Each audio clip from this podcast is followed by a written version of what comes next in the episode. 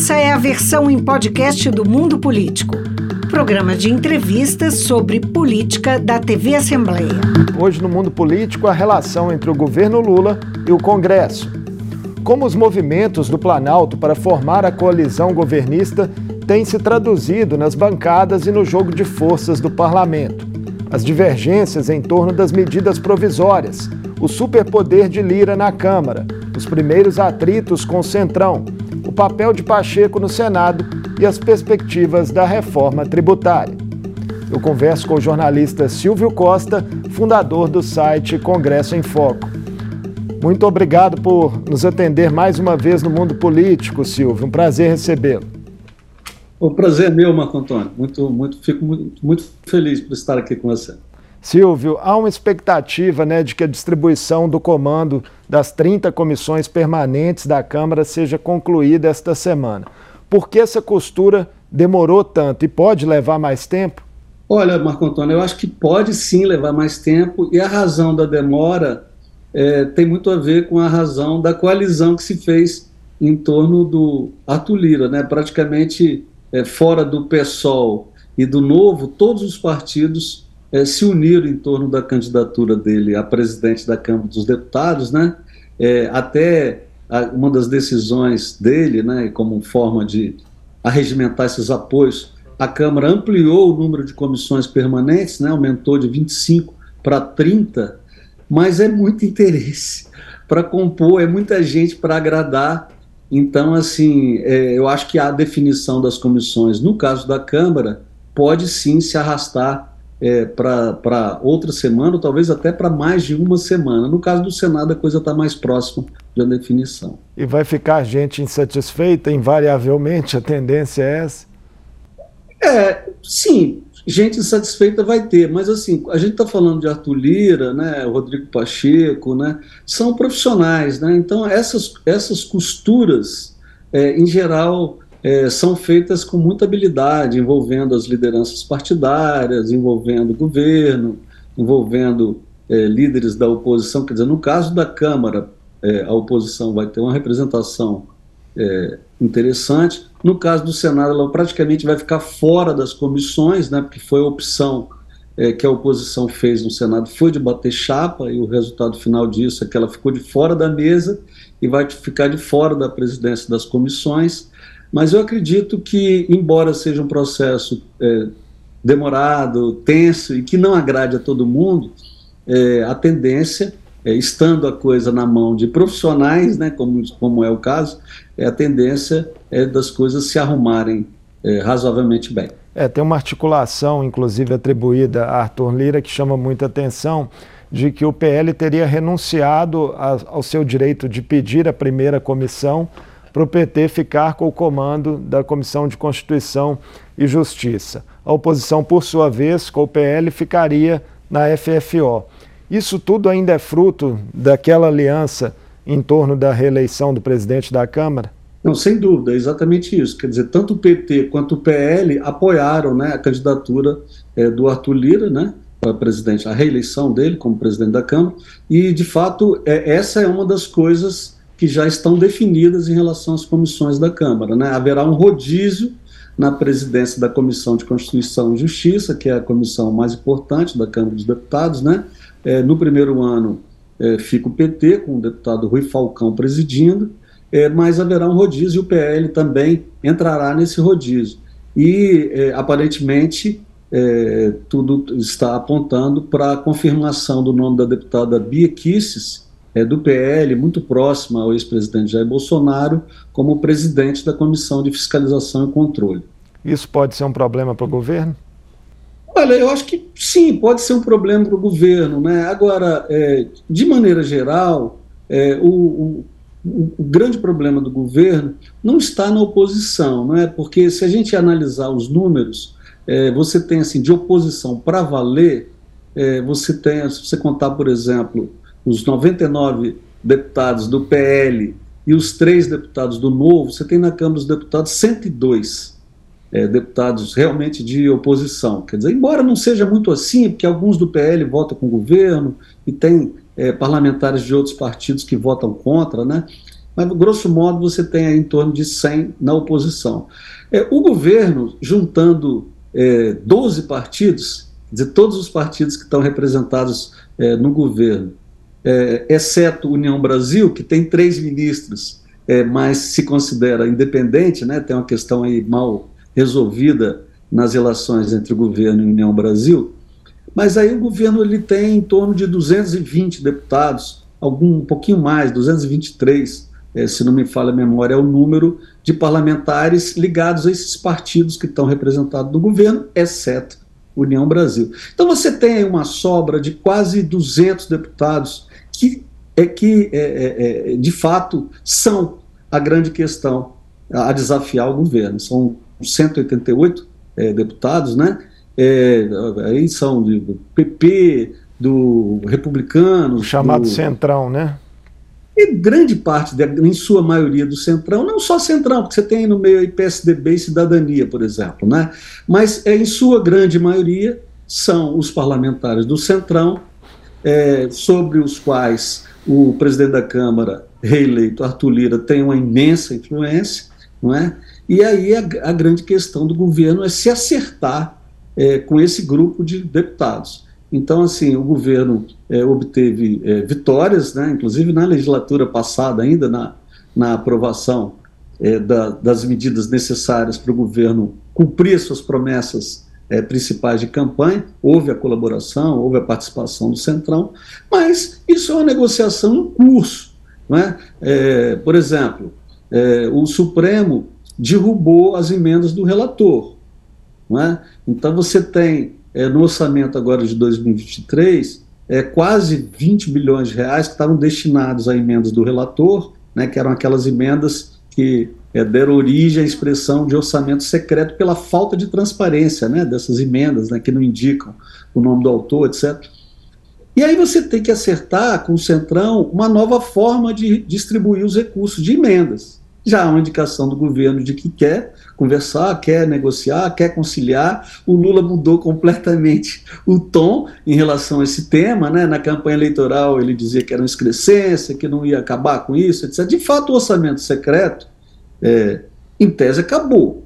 Mas a possibilidade dos parlamentares que apoiam o governo utilizarem o orçamento como moeda política, como forma é, de fazer obras em suas bases eleitorais, indicar prioridades orçamentárias, etc., isso certamente não vai terminar e se busca uma nova composição. Vai entrar outra, outra coisa no lugar, né, Silvio? Vai, vai, entrar outra coisa no lugar do orçamento secreto, né? Não vai ficar esse dinheiro solto sem destinação. Sim, as emendas do relator, tal como existiam, acabaram. Né? O, o, Congresso fez até uma tentativa ali, na véspera do julgamento do Supremo, de aprovou uma resolução tentando manter as emendas do relator. Não deu certo, as emendas do relator ca, caíram. Mas, assim, a ideia é que os, os parlamentares continuem tendo acesso a uma parte grande, generosa do orçamento, é, como forma de, de afirmação de, de, de sua é, legitimidade política né, e de seu prestígio eleitoral em suas bases. Um outro tema que também é, provoca muita atenção, né, Marco, é a questão da composição do segundo escalão. Não é? Você tem é, ainda muitos cargos de segundo escalão não preenchidos. Né? Então, assim, é, é, a ocupação é, de espaços do governo, no governo, é algo que não está ainda resolvido plenamente. E aí, obviamente, tem também uma pressão aí do, é, dos parlamentares ligados ao Centrão, ao Centrão de ter uma, uma posição, quer dizer, alguns é, explicitamente querem estar no governo, outros não querem estar no governo para manter uma suposta independência, mas querem ter o acesso ao orçamento. Então, assim, tem uma, uma, um conjunto de negociações é, em andamento que indicam que essa coisa de obtenção de maioria no Congresso é, não é um negócio simples mas que todo mundo já entendeu que é absolutamente essencial. O governo não consegue governar é, sem um Congresso. E uma parte importante do Congresso, a maioria do Congresso, né, que tem um perfil pragmático, e aí não são apenas parlamentares do Central, muitos outros também, né, é, também não conseguem ser parlamentares sem o apoio do governo. Então há, no final das contas, um interesse mútuo, e eu acho que a tendência é que as coisas é, se equilibre, né, dada a habilidade que em outros momentos o presidente Lula já demonstrou é, em relação a negociações políticas. Né? É, enquanto esse equilíbrio não vem, chamou atenção uma declaração do presidente da Câmara, Arthur Lira, no início da semana, a empresários, de que o governo Lula, apesar de eleito democraticamente, ainda não tem apoio no legislativo, segundo o próprio Lira, para aprovar nem leis por maioria simples, muito menos né, para avançar em matérias constitucionais. Foi um recado do presidente da Câmara a alguém? Não, eu acho que ele, o que ele falou é a verdade, né? Assim, esses números que eu acabei de, de mencionar comprovam isso, né? Então, assim, você tem é, 513 é, deputados, para você ter uma maioria ali, você teria que ter pelo menos 200, 257. Né? O governo juntando todos os partidos, e a gente sabe que esses, os partidos não são monolíticos, né? há dissidências, especialmente nesses partidos é, mais fisiológicos, do centro e da direita, né? É, o governo espremendo, juntando tudo, dá 223. Então, de fato, não há uma maioria consolidada do governo é, no, na Câmara dos Deputados. Né? É, e no Senado, é, onde é, essa maioria está muito próxima de ser alcançada, se você fizer uma conta parecida no Senado, você chega aí a algo como 42 senadores, do total de 81, né? Mas também não é suficiente para aprovar a emenda constitucional. Para você aprovar a emenda constitucional no Senado, você precisa ter o voto de 49 senadores, pelo menos. Então, assim, o que ele está falando é uma verdade e, sem dúvida, é um recado também. Lembrando, olha, sem a gente aqui, vocês é, não conseguem ter essa maioria. O governo entende isso. Eu acho que tem um clima aí de, de, é, de discussão aí que é propício a um entendimento. Silvio, o noticiário vem registrando né, uma queda de braço entre Rodrigo Pacheco e Arthur Lira a respeito do rito para apreciação de medidas provisórias. Qual desfecho interessaria mais ao governo? O governo tem como colocar a mão nessa cumbuca ou é só dançar conforme a música aí? É, eu, eu, eu acho que assim, considerando o histórico, né, a tendência, você vê, por exemplo, que o Lula, ele, é, é, logo depois da eleição, ele deixou muito claro que ele não queria ver o PT participando de competição nem contra Arthur Lira, nem contra Rodrigo Pacheco, que já na época se apresentavam como pré-candidatos à reeleição. Né? É, considerando o histórico dele, eu acho que a tendência é de não se meter muito nisso, né? defender aquilo que for de interesse do executivo, aquilo que foi da alçada do executivo, mas sem entrar é, nesse jogo aí de Pacheco versus é, Lira. Né? Eu acho que, é, do ponto de vista é, da, da, assim, do, do histórico também, do histórico mais recente, Evidentemente, o governo tem relações é, mais é, fáceis com o Rodrigo Pacheco. Né? As relações com o Arthur Lira são mais complicadas, né? envolvem é, negociações mais tensas. Né? Agora, é, eu acho que isso é uma briga muito mais dos dois do que algo que o governo tem interesse em se meter. Entre os problemas que já estão na mesa, Silvio, você até já falou da dificuldade do governo com a União Brasil, e há uma série de denúncias né, em torno do ministro das Comunicações, Juscelino Filho, que balançou no cargo, mas acabou sendo garantido no mesmo após uma reunião é, com o presidente Lula. Que cálculo guiou o governo nesse episódio, na sua avaliação? Olha, é, bom, aqui é a minha opinião, né? Porque eu não, não, sei, né? Quem poderia dizer isso com clareza é o Lula. A decisão é dele, fundamentalmente, né? A decisão de demitir, de manter é dele. É, mas é, o fato, e ele inclusive chegou a acenar com a demissão do ministro e resolveu é, não, não, não avançar, né? É, é, preferiu mantê-lo no, no, cargo. Né? Eu, eu, o que eu vejo é o seguinte: eu, há um quadro. É, do ponto de vista da institucionalidade, muito frágil. Né?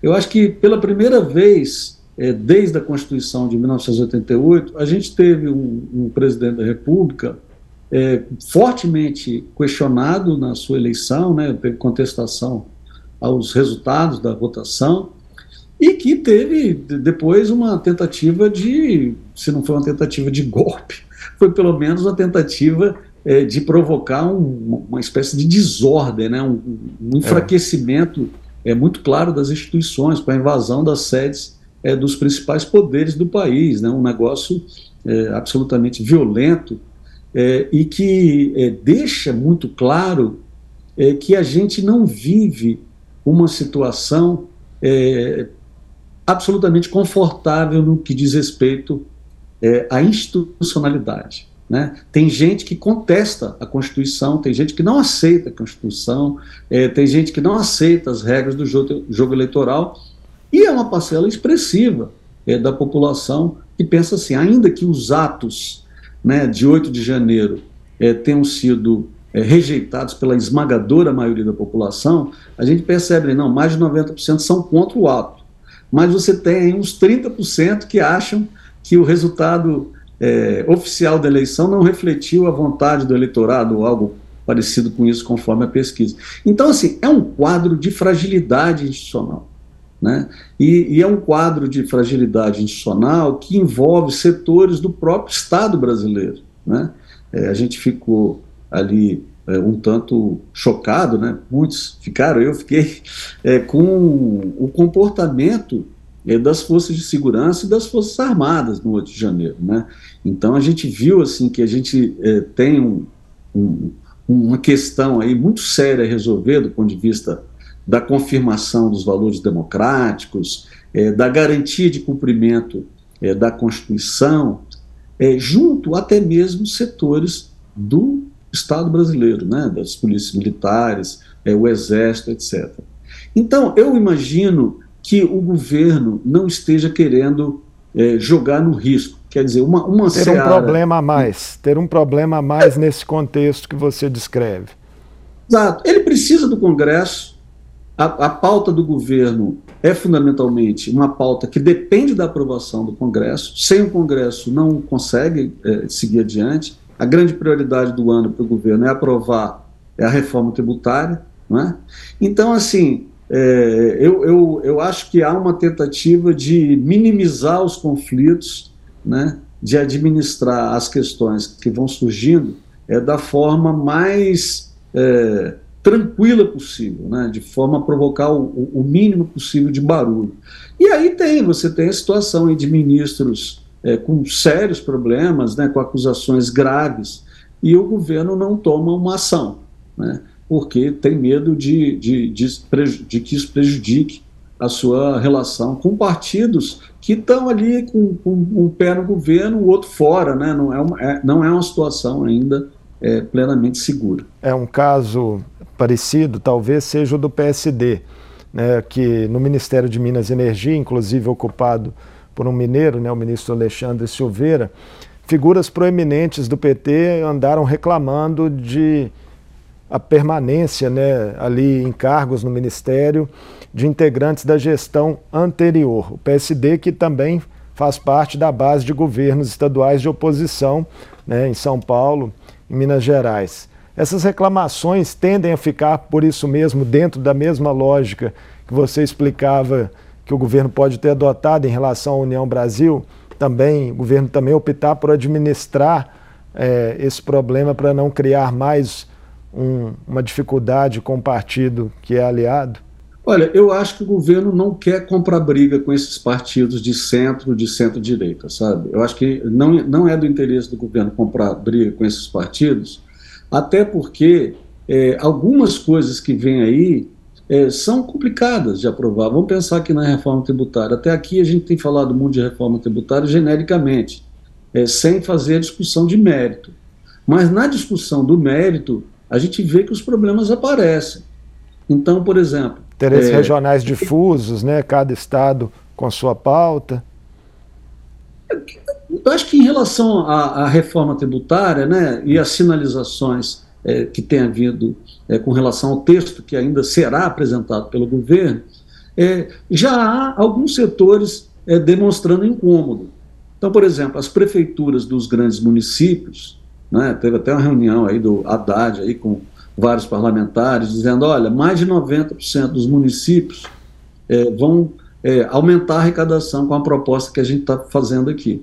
Aí, pô, já teve alguém que observou, então vai ter alguém que vai perder, vão ter aí 10%, quem que vai perder? Né? Então você vê já essa, essa, essa questão dos, dos grandes municípios, das, das prefeituras é, de cidades de maior porte, é você vê, por exemplo, o setor de serviços muito mobilizado, é, preocupado porque se entende que vai é, diminuir, é, possivelmente, a tributação da indústria, mas pode haver um aumento da tributação é, para a área de serviços. Então, é, é, são coisas complicadas de aprovar. Né?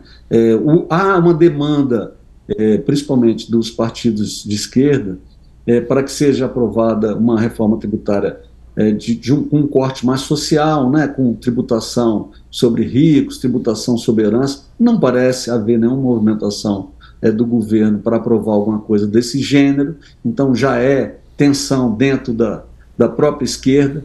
Né? Então, assim, ele precisa de capital ao centro e à direita é, para aprovar algumas coisas que são de difícil assimilação é, dentro até mesmo do PT e de partidos é, que tradicionalmente apoiam o PT. Então, assim, tem um, um, um cálculo político aí é, que o presidente Lula sabe fazer com muita competência, né, e tem gente em volta dele que também sabe, né, que eu acho que segura é, o governo em relação a certas decisões. Né?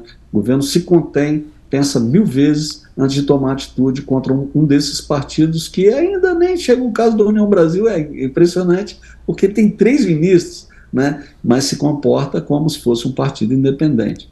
É, de fato, o Partido União Brasil né, tem deputados é, bolsonaristas né, e que tinham é, grandes vínculos com o governo anterior. Agora, o cientista político Marcos Nobre, ele, em uma entrevista recente, chamou atenção para que a chamada Frente Ampla, né, que foi montada é, pelo governo Lula, levaria invariavelmente a se ter opositores dentro do próprio governo. É, é isso mesmo, enfim, é, é, uma espécie de preço a se pagar? De fato, é, é uma, uma coalizão muito ampla, né?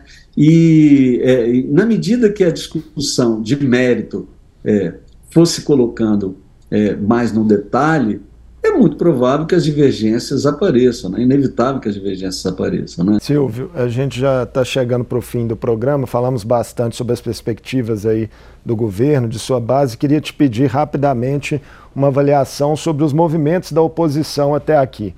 Ela tem insistido né, na criação de uma CPI ou CPMI aí do 8 de janeiro, é, ainda sem conseguir sucesso é, nesse objetivo. É um grupo unificado que tem hoje uma pauta clara? Não, eu acho que assim, a oposição ela é, vai mal no campo institucional, mas continua muito bem e muito forte é, no campo é, das redes sociais, das ruas, da mobilização, é, que às vezes até é, sai do campo da institucionalidade, como a gente viu é, em 8 de janeiro, ou aqui em Brasília no, no 12 de dezembro, né, que também foi uma confusão danada aqui.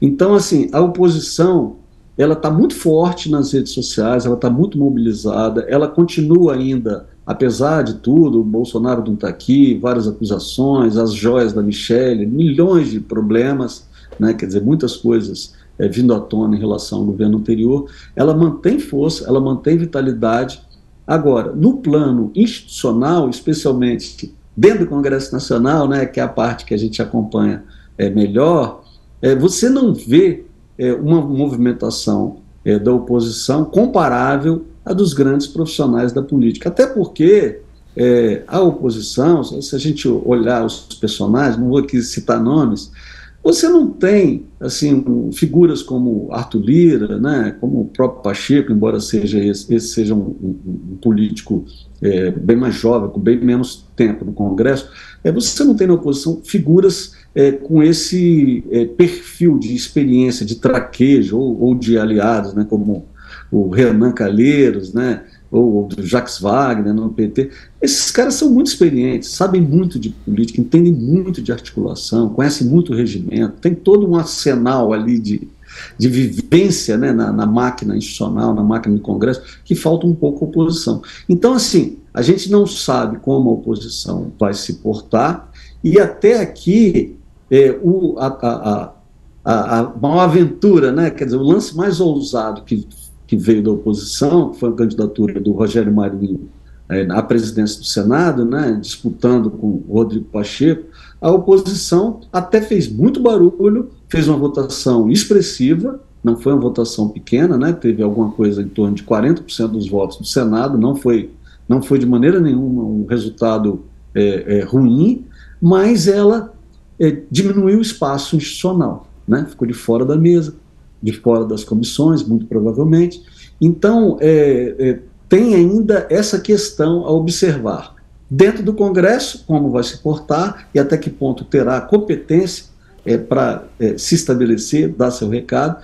E fora do Congresso, você vê movimentos é, curiosos. Por exemplo, você vê o governador de São Paulo é, aparentemente tentando se apresentar como uma força independente em relação é, tanto ao petismo quanto ao bolsonarismo, né?